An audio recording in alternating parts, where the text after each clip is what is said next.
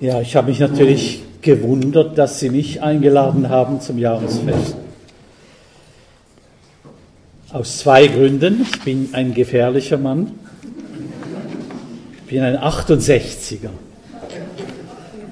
1968 eingesegnet auf Krishona zum Dienst für Jesus. Das macht 41 Jahre unterwegs mit der Botschaft des Evangeliums. Ich kann mich noch erinnern an die Zeit damals, wo alles in Frage gestellt wurde, was bisher gegolten hat. Und wir wollten auch die Welt verändern, wir 17, die damals ordiniert wurden. Wir wollten diese Welt verändern, allerdings nicht mit Steinen oder atheistischen Ideologien, sondern mit dem Evangelium. Und wenn ich auf die Bilanz der 41 Jahre zurückdenke, verändert, gesellschaftlich verändert, haben wir wenig. Das ist mein Eindruck. Die Welt ist heute, oder mindestens die europäische Welt, stärker von Gott entfernt als vor 41 Jahren. Das Zweite, warum ich mich wundere, dass ich eingeladen wurde, ich bin Schweizer. Und die Schweizer haben in Deutschland zurzeit nicht den besten Ruf, wegen unseren Banken, den Steueroasen und so weiter. Ihr Finanzminister hat sich ja eingeschossen gegen die Schweiz und hat mit seiner Bemerkung von den Indianern, ich weiß nicht, ob die in Kulmbach auch bekannt ist, er hat den Vergleich von den Indianern mit der Kavallerie genommen, die Schweizer als Indianer der hat die Schweizer Seele schwer beleidigt. Jetzt war kürzlich unser Finanzminister bei ihm und sie haben sich wieder versöhnt, die beiden. Jetzt sollte es wieder gehen und ich kann ein bisschen mit leichterem Gewissen herkommen. Ja, aber ich habe ein schwieriges Thema mitgebracht. Sie haben es vorhin gesehen beim Anspiel. Ein Thema, das uns vermutlich mehr beschäftigt, als uns das bewusst ist. Dieser Zwiespalt zwischen dem, was wir wissen und dem, was wir tun. Fachleute der Psychotherapie, allen voran Dr. Samuel Pfeiffer, der eine Klinik leitet in Rien, der hat sich damit auseinandergesetzt, sind erschrocken über das, was vorhin in der Szene mit dem Internet alles abläuft. Ist unheimlich. Und er geht davon aus, dass auch in den christlichen Kreisen viele, vor allem Männer, damit spielen, sich damit beschmutzen, obwohl sie eigentlich wissen, sie sollten es nicht tun, es würde ihnen schaden. Und es schadet nicht nur ihnen selber, sondern auch der Ehe die sie pflegen sollten. Frauen können das meist nicht verstehen, dass Männer an dieser Stelle Mühe haben. Das ist ein echtes Männerproblem. Nur ein kleines Beispiel, aber die anderen Szenen waren so treffend, hat das Thema sehr gut skizziert, das Ganze. Ich möchte ein paar Punkte mit Ihnen durchgehen, ein bisschen überlegen, wie läuft denn das? Wenn es heißt, denn Sie tun nicht, was Sie wissen, ist die Frage natürlich, wer sind denn die Sie. Hätte ich das Sie groß schreiben sollen.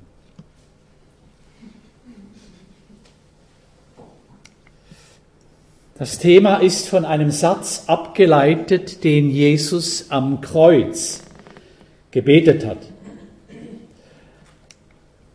Als er von den römischen Soldaten ans Kreuz genagelt wurde, hat er gebetet, Vater, vergib ihnen, denn sie wissen nicht, was sie tun. Ein Gebet um Vergebung. Und das Thema, das diesem, dieser Predigt zugrunde liegt, habe ich eigentlich abgeschaut bei einem Linksevangelikalen. Roland Seiders oder Seider, der hat ein Buch geschrieben zu diesem Thema, denn sie tun nicht, was sie wissen. Sie wissen sehr viel, die Evangelikalen, die Christen, die wissen sehr viel, aber sie tun es nicht, was sie wissen. Eben dieser Zwiespalt, den wir vorhin genauer angeschaut haben. Unser Thema zielt also nicht auf die Welt, sondern zielt auf die, die vielleicht Sonntag für Sonntag herkommen, zielt auf uns, die wir unterwegs sind mit Jesus Christus, die wir sehr viel Wissen im Kopf drin haben, aber manchmal dann doch im Alltag es nicht umsetzen können.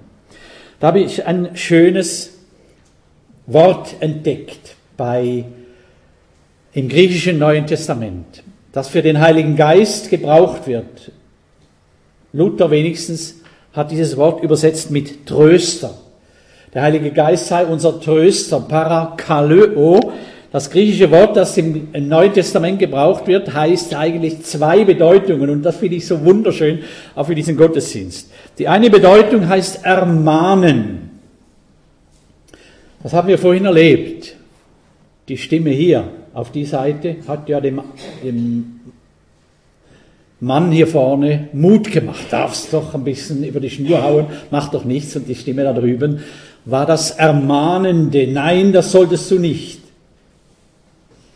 Das ist das eine, der Heilige Geist ermahnt, er macht unruhig, vielleicht auch heute Morgen. Er nimmt die wunden Punkte meines Lebens und zieht sie ans Licht des Wortes Gottes. Und er tut das nicht, um uns zu plagen, sondern um uns darauf aufmerksam zu machen, wenn du in dieser Weise weitermachst, dann könnte es für dich gefährlich werden. Aber Parakaleo heißt nicht nur ermahnen, sondern das gleiche Wort kann auch ermutigen sein, heißen. Jetzt sind wir ja eine ganz äh, zusammengewürfelte Gesellschaft heute Morgen. Die einen sind die Selbstsicheren, die sich durch so ein Anspiel nicht aus der Ruhe bringen lassen. Das ist das Problem aller. Ich bin kein Ausna keine Ausnahme. Jeder hat hier irgendwo seine Probleme. Der eine eben vielleicht im Internet, der andere beim Geld, der andere bei der Freundin oder beim Freund. Jeder hat seine Probleme. Das ist ja nicht so schlimm. Die Selbstsicheren sollen heute Morgen ermahnt werden. Weil man nicht permanent gegen das Wort Gottes handeln kann, ohne gravierende Folgen. Es gibt aber auch Ängstliche in unserer Mitte, die sich dauernd den Puls messen. Bin ich eigentlich richtig gläubig? Es ist wieder passiert letzte Woche. Ich bin ausgerastet, ich habe mich verloren und habe den anderen angeschrien. Dabei wollte ich das doch nicht. Kann das nochmal vergeben werden? Das sind die Ängstlichen. Und die sollen nicht ermahnt werden heute Morgen, sondern ermutigt. Jesus ist auch für die Ängstlichen, auch für die, die nicht mehr zurechtkommen mit dem Leben, die sich dauernd Vorwürfe machen, auch für die ist er da und ist am Kreuz gestorben. Es gibt viele Texte, die man zu diesem Thema ne ne äh, nehmen könnte. Ich habe mich für einen entschieden. Der Text, der am Schluss bei der Pantomime hier kam, der hätte auch sehr gut gepasst. Römer 7. Eigentlich wüsste ich, was ich zu tun hätte, sagt Paulus dort. Aber ich tue immer wieder das, was ich eigentlich gar nicht will. Ich habe mich aber für diesen Text hier, Matthäus 7, entschieden. Da sagt Jesus, wer meine Worte hört und danach handelt, der ist klug. Man kann ihn mit einem Mann vergleichen, der sein Haus auf felsigen Grund baute. Wenn ein Wolkenbruch niedergeht, das Hochwasser steigt und der Sturm am Haus rüttelt, wird es trotzdem nicht einstürzen, weil es auf Felsengrund gebaut ist. Wer sich meine Worte aber nur anhört, aber nicht danach lebt, der ist so unvernünftig wie einer, der sein Haus auf Sand baut. Wenn ein Wolkenbruch kommt, die Flut das Land überschwemmt und der Sturm um das Haus tobt, wird es mit großem Krachen einstürzen. Die letzten 14 Tage haben uns interessante Bilder ins Haus geliefert durchs Fernsehen von Überschwemmungen in Deutschland. Ich habe die im Internet gefunden. Passau, Dresden, Regensburg. Das sollte eigentlich das Ufer sein, wo das Wasser steht. Oder dann hier, das habe ich nicht herausgefunden, wo das war, oder ganz tragisch, Wesenstein, ich weiß nicht, wo das ist, dort ist das halbe Haus eingestürzt. Alles neueste Bilder. Also das ist nicht nur ein Problem von damals, das auf Sand gebaut wurde, sondern Heute noch können die Naturgewalten uns ja ganz kräftig beuteln. Ich denke aber an einen anderen Sturm. Letztes Jahr ist auch bei uns, bei Ihnen in Deutschland und auch bei uns sehr vieles eingestürzt. Nicht die Häuser, sondern die globale Wirtschaft. Vorhin im Gebet kam es bereits. Es gibt Leute, die um ihren Arbeitsplatz bangen oder ihn vielleicht bereits verloren haben. Die Krise hat uns erreicht, Sie in Deutschland, uns in der Schweiz. Die Großbanken oder auch die Vermögenswerte, die weggeschwommen sind. Einer unserer Wirtschaftsbosse in der Schweiz wurde gefragt, wie viel er denn verloren hätte durch die Wirtschaftskrise. Da sagt er, ja, so ungefähr drei Milliarden, aber das wäre ja nicht so schlimm. Drei Milliarden, ich habe gemeint, ich höre nicht richtig. Viele Vermögenswerte in Milliardenhöhe sind vernichtet worden. Ein Einsturz ist ein Zeichen, dass etwas falsch gebaut wurde. Von daher ist die ganze Krise, die wir jetzt erleben, ein heilsames Erschrecken. Wir haben falsch gebaut. Irgendwo ist etwas falsch gelaufen. Und von daher sind Stürme, wie wir sie jetzt erleben, im Finanzbereich, im Wirtschaftsbereich heilsam, denn sie können uns helfen, uns zu korrigieren. Ich habe die beiden Verse 25 und 27 in Matthäus 7 etwas genauer angesehen und habe sie hier mal angeschrieben. Es kommen zwei haargenau gleiche Formulierungen im Text vor. Als nun ein Platzregen fiel und die Wasser kamen und die Winde wehten und stießen an das Haus.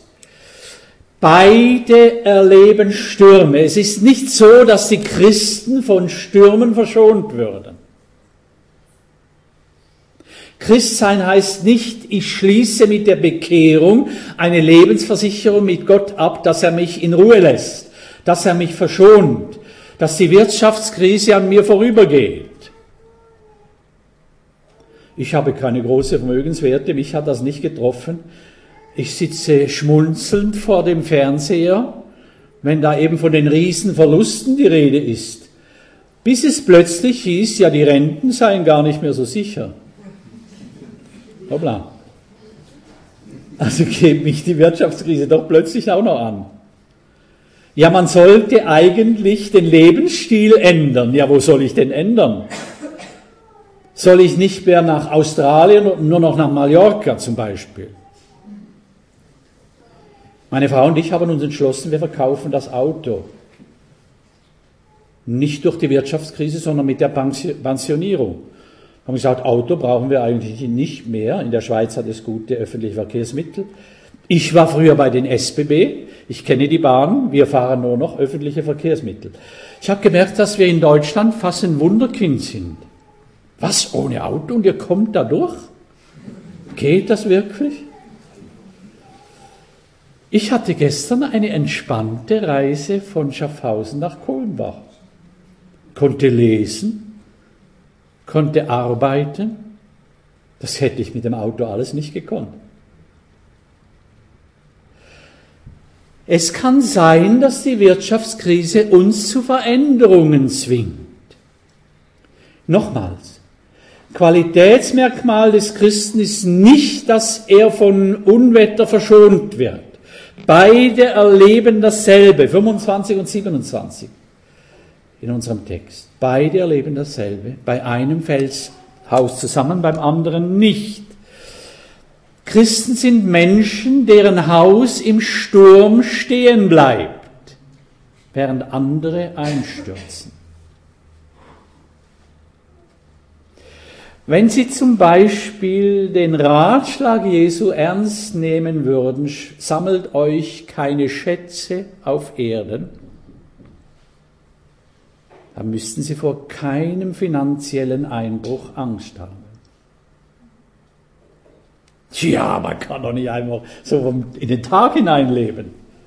Man braucht doch eine Sicherung, man muss doch was haben. Und wenn der Nachbar ein, ein Einfamilienhäuschen kauft, dann kaufe ich auch eins. Und wenn er noch ein Ferienhaus hat, irgendwo in den Schweizer Alpen, dann ich halt auch. so steigert man sich ständig und hat mit der Zeit Riesenvermögenswerte, die plötzlich in Frage gestellt werden.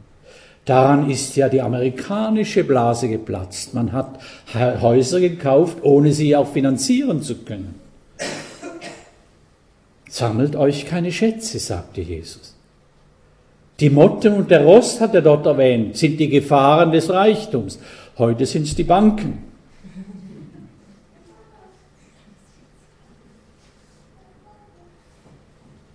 denn sie tun nicht, was sie wissen. Ein Sturm ist so etwas wie eine Zwischenprüfung. Ich denke auch für unser Leben. Niemand von uns weiß, wie lange wir noch leben. Es gibt viele, die leben, werden länger leben als ich. Ich bin 67. Es kann sein, dass mein Leben noch 10 Jahre dauert oder 20 Jahre oder wie bei meiner Mutter 25 Jahre. Das ist möglich. Die lebt immer noch mit 92. Es kann sein, dass ich nächstes Jahr nicht mehr lebe. Ich weiß es nicht. Aber eines weiß ich. Jeder Sturm ist so etwas wie eine Zwischenprüfung. Gott hat uns einen Schuss vor den Bug gegeben, auch uns reichen Westlern. Es kann auch mal noch ernster kommen. Nimm diese Warnung ernst. Du lebst noch und du kannst noch korrigieren. Du kannst heute dein Leben umstellen. Du kannst heute neue Prioritäten setzen, sagt Jesus mit diesem Gleichnis. Gib mir der Frage ein bisschen nach, was ist denn schief gelaufen? bei diesen beiden, die hier als Beispiele hingestellt werden. Der einzige Unterschied, es gibt nur ein einziges Wörtchen im griechischen Grundtext, Luther hat das sehr gut übersetzt, der einzige Unterschied zwischen diesen beiden Menschen ist, der eine hört und tut, was er hört, der baut sein Haus auf Fels. Wer diese meine Rede hört und tut sie nicht, der baut auf Sand. Das einzige Wörtchen, das einzige Wörtchen, das die beiden unterscheidet. Es ist, der Unterschied ist nicht, es gibt Leute, die gehen in die Kirche und die anderen gehen nicht in die Kirche. Die nicht in die Kirche gehen, die bauen auf Sand und deren Haus fällt mal zusammen. Und dann sind die anderen, die gehen in die Kirche oder gehen in die Gemeinschaft und die bleiben stehen, wenn der Sturm kommt. Das steht hier nicht in der Bibel. Von daher geht die Trennung von denen, deren Haus einstürzt und den anderen, wo es stehen bleibt, mitten durch unsere Versammlung.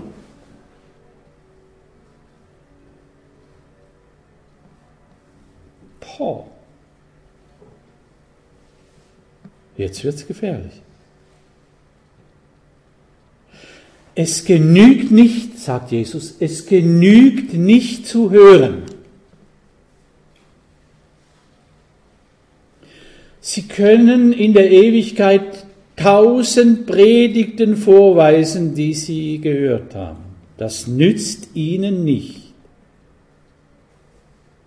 Es sei denn, diese Predigten hatten Auswirkungen in Ihr Leben hinein. Nehmen Sie nochmal das Anspiel.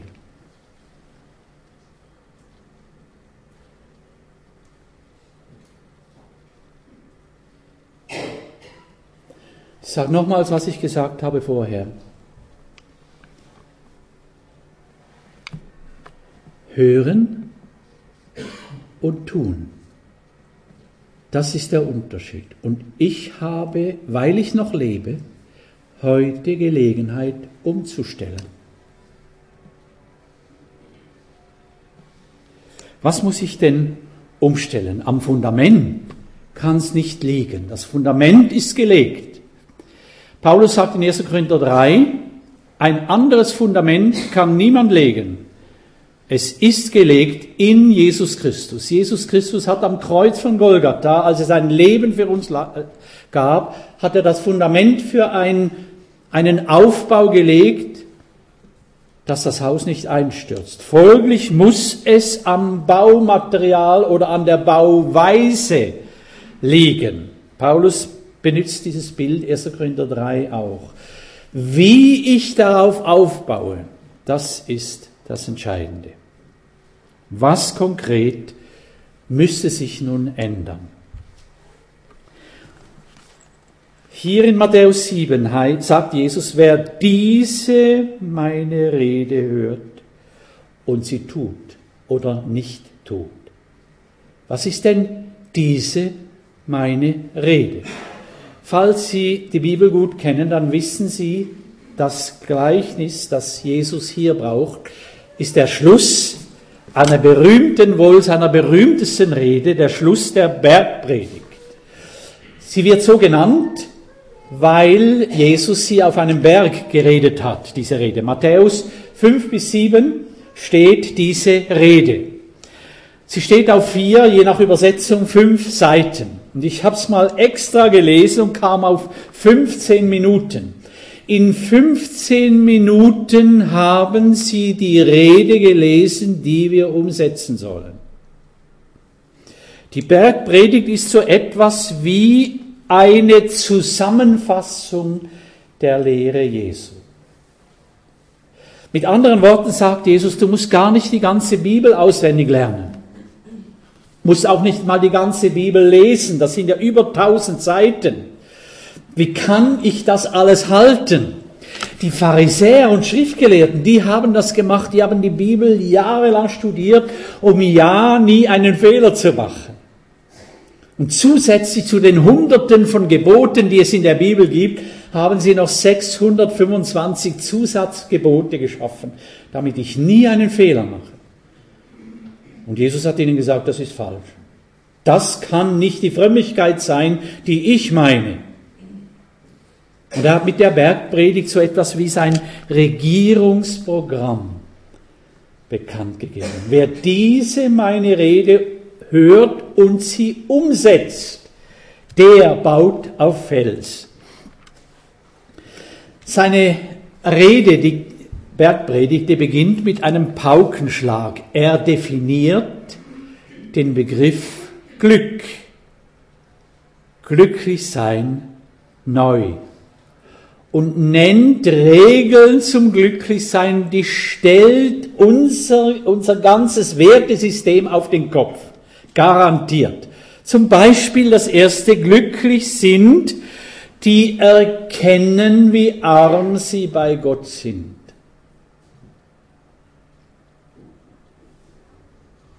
Weiß nicht, ob Sie in Ihrer Gemeinde jemanden so glücklich nennen würden. Also glücklich sind die, die doch große Erlebnisse vorweisen können. Wenn das Wort freigegeben wird, wer hat ein Zeugnis, dann kommen nicht die nach vorne, die sagen, ich bin ein armer Schlucker bei mir läuft nicht viel. Sondern kommen die, die Großes erlebt haben in den letzten 14 Tagen. Also ich habe die und die Gebetserhörung erlebt und dort war ich am Ende, aber der Herr hat mir geholfen. Das sind die, die glücklich genannt werden und alle staunen und sitzen da und sagen, der kommt dauernd nach vorne und ich habe nichts. Jesus sagt, sie sind glücklich. Sie sind glücklich, wenn sie das erkennen. Ich bin vor Gott arm. Ich habe nichts aufzuweisen. Ich bin kein Kraftprotz, der da hinstehen kann und sagt, schaut mal auf mich, was ich alles erlebt habe. Glücklich sind die erkennen, dass sie arm sind vor Gott. Oder das zweite, glücklich sind die Leidtragenden.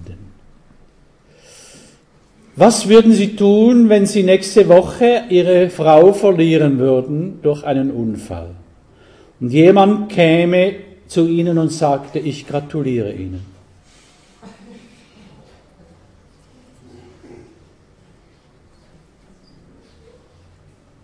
Sie spinnt ja, würden Sie so nicht sagen, aber wie kann der auch? Weiß der denn nicht, was Schmerz bedeutet?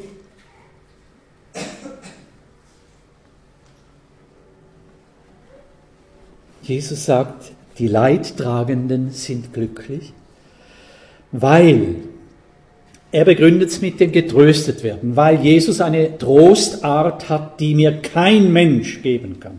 Kein Mensch. Unser drittes Kind hat nicht gelebt, als es auf die Welt kam. Meine Frau hat kurz vor der Geburt keine Lebenszeichen mehr gespürt. Das habe sie ein bisschen getröstet, ja, das kommt dann schon wieder. Als es am anderen Tag immer noch still blieb im Leib, sind wir als Notfall ins Spital gekommen. Die Geburt wurde eingeleitet und das Kind kam tot zur Welt. Ich habe geweint wie vermutlich noch nie in meinem Leben. Ich habe Gott nicht verstanden. Wie kannst du auch meiner Frau neun Monate Schwangerschaft zumuten und dann sowas?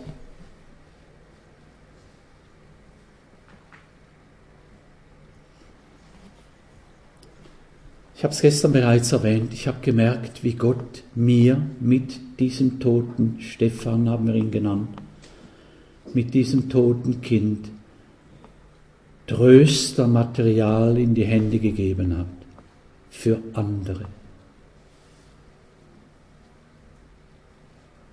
Leidtragende haben eine Zeugnismöglichkeit, die andere nicht haben. Man schaut auf sie. Wie geht er mit dem Leid um? Hat er wirklich einen anderen Tröster, jemand, der ihm Halt gibt in dieser schwierigen Situation? Drei Jahre nach dieser Totgeburt sagte meine Frau, nicht ich. Meine Frau sagte mir plötzlich, ich glaube, es war gut, dass Gott uns den Stefan weggenommen hat. Wir sind ganz neu abhängig geworden von Gott, ganz neu empfänglich für seinen Trost, für seine Hilfe. Glücklich sind die Leidtragenden, sagt Jesus. Glücklich sind die, die den Mut haben, sanft zu sein. Sanftmütig hat Luther übersetzt. Bei uns sind die etwas, die auf den Tisch klopfen können. Wir hatten mal einen Unternehmensberaterin, äh, einen Unternehmensberater auf Krishona, als ich dort das Werk leitete. Und er hat dann Einzelgespräche geführt mit allen, die in der obersten Leitungsetage waren. Und dann kam er auch zu mir und hat mich gefragt, können Sie eigentlich auch wütend sein vor den Mitarbeitern, explodieren? Dann sagte ich, nein, mache ich nicht. Dann sagte er mir, das ist ein Fehler. Die Mitarbeiter müssen Sie auch mal erleben, wie sie sein können, wenn sie an ihre Grenzen stoßen. Ich bin von Natur jähzornig. Das würden Sie mir kaum zutrauen, wenn ich so brav auf der Kanzel stehe. Ich und jähzornig. Wenn Sie meine Kinder fragen würden, die würden Ihnen Situationen erzählen, wo der Vater ausgerastet ist. Ist für mich ein ganz hartes Stück der Heiligung, dass diese Delle in meiner Karosserie ausgebügelt wird und ich nicht zu spät mit diesem Defizit zu Jesus gehe. Kürzlich waren meine Frau und ich im Zug unterwegs und die haben den Zug stehen lassen auf der Strecke, aus irgendwelchen Gründen. Wir haben den Anschlusszug verpasst. Hei, war ich wütend. Meine Frau versuchte mich runterzufahren auf normalen Level. Gestern dasselbe zwischen Stuttgart und Nürnberg Getriebeschaden in der Lokomotive. Ich musste den Walter und anrufen, hol mich bitte später ab auf dem Bahnhof. Ich habe es gelernt oder ich lerne. Glücklich sind die den Mut haben, sanft zu sein die sich nach Gottes Gerechtigkeit sehnen, ich muss vorwärts machen, glücklich sind die Barmherzigen, die ein Herz haben für die Armen, die nicht einfach am Leid vorbeigehen können, weil sie hart geworden sind durch das Leben. Glücklich sind die ein reines Herz haben, die nicht eine Unehrlichkeit auf die andere häufen, die auch in den Motiven klar sind, sauber sind die Frieden stiften, nicht einfach die harmlosen, sondern die aktiv für Frieden besorgt sind.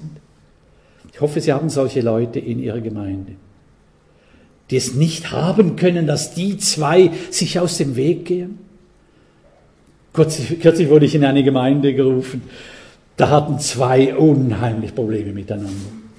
Haben ein Jahr lang fast nicht mehr gesprochen miteinander, nur das Allernötigste. Und einem wurde es unwohl dabei. Ich denke, wir sollten nochmal zusammensitzen. Könntest du uns nicht helfen? Das war köstlich. Ich musste nur ein bisschen neutralisieren. Nicht viel sagen. Einfach ein bisschen den Dampf wegnehmen aus dieser Beziehung. Und es wurde ein wunderschönes Gespräch. Frieden stiften, die sind glücklich.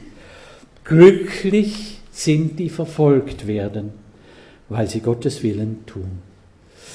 Das hat mich gefreut. Auf ihrer Homepage habe ich gelesen von der Gemeinde hier, von der LKG Kulmbach, wir wollen Gottes Willen tun.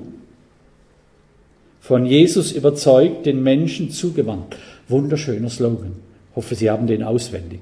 Wir wollen Gottes Willen tun. Eine ganz klare Willenserklärung.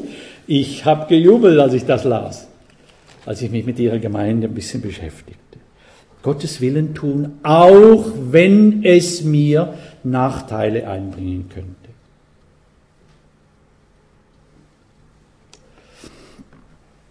Und dann setzt, ich muss mich beeilen, die Zeit läuft davon, setzt Jesus ganz neue Maßstäbe für den Alltag. Alles in dieser Bergpredigt. Alles in diesen 15 Minuten, die Sie lesen können. Ich soll meine Feinde lieben. Kann ich nicht. Ich bin rausgemobbt worden aus der Firma, ich habe keine Arbeitsstelle mehr und jetzt soll ich meinen Chef lieben. Kann ich nicht. Oder meine Ehepartnerin ist zu meiner Feindin geworden, wir leben getrennt. Oder wie ich es jetzt gerade begleite, einen Prediger, der in der Scheidung steht. Die Frau ignoriert ihn. Wenn sie ihm etwas mitteilen will, dann schreibt sie das über andere Personen. Die Feinde lieben, trotzdem.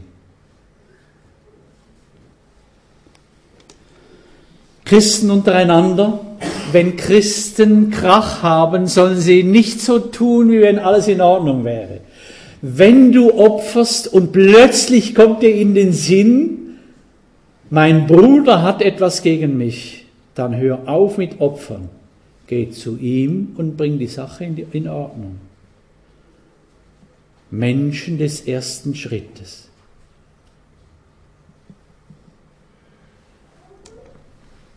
Wie begegne ich meinem Ehepartner? Ehebruch beginnt nicht damit, dass ich mit einer Frau im Bett, mit einer fremden Frau im Bett liege. Ehebruch beginnt mit den Augen, sagt Jesus selber. Das hat wieder mit dem Internet zu tun, das wir vorhin gehabt haben. Wie ich mit Gott rede, nicht einen Haufen Sätze sagen, nicht möglichst umfangreich. Wie lange betest du? Ja, ich bete so etwa eine halbe Stunde bis eine Stunde. Was? Ich bete eine Minute, ich habe nicht mehr Zeit. Wie lange haben Sie fürs Unser Vater oder Vater Unser, sagen wir, glaube ich, in Deutschland. Wie lange haben Sie fürs Vater Unser? Jesus sagt, das ist das Mustergebet. Er misst die Christen nicht an der Länge der Gebetszeit sondern ob es von Herzen kommt. Und ob ich das tue, was dort gebetet wird. Geld ist für mich kein Problem, das wäre auch in der Bergpredigt, und hier wird die Bergpredigt ein bisschen gefährlich zugegeben. Da kommt das mit den Nichtschätze sammeln, Kapitel 6. Letzte Folie. Was heißt das alles für mich? Denn sie tun nicht, was sie wissen heißt erstens nicht nur hören, sondern umsetzen, was ich ge gehört habe. Oder umsetzen, was ich gelesen habe. Ich gebe mich nicht zufrieden damit, dass ich dauernd Kompromisse machen muss. Jesus sagt in der Bergpredigt, nach dem ersten Kapitel kommt für mich die größte Herausforderung der Bergpredigt. Darum sollt ihr vollkommen sein, wie euer Banknachbar. Das ginge ja noch. Wenn der schon vollko sich vollkommen ansieht, dann erst recht ich. Also, da bin ich doch noch besser in meinem Christsein. Sagt er nicht, ihr sollt vollkommen sein, wie euer Vater im Himmel vollkommen ist.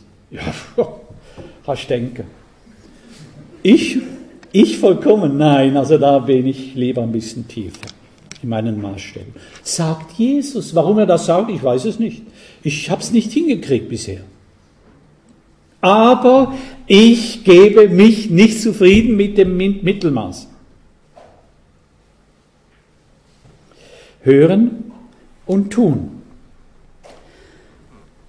Und dann vor allem, vergiss die Verbindung zum Bergprediger nicht. Du schaffst die Bergpredigt alleine nicht. Es geht nicht. Sie können es versuchen. Sie können versuchen, die Bergpredigt x-mal zu lesen und zu lesen. Sie werden immer wieder scheitern. Und so bete ich, dass ich Jesus sage, du, ich schaff's wieder mal nicht. Die Maßstäbe sind so hoch. Bitte hilf mir. Hilf mir umzusetzen, was ich gelesen habe. Und schenke mir die Kraft. HG hier heißt Heiliger Geist. Das wäre die Anknüpfung zu gestern Abend. Gib du mir die Kraft, die ich nicht habe. Verändere mich. Gib mir, dass ich es tun kann, was du von mir verlangst. Und gib mir die Vergebung, wenn ich wieder mal auf die Nase gefallen bin. Wann haben Sie Ihre Frau oder Ihren Mann zum letzten Mal um Vergebung gebeten, falls Sie verheiratet sind? Also wenn Sie jetzt schon graben müssen, dann ist was schiefgelaufen. So vollkommen sind Sie auch wieder nicht.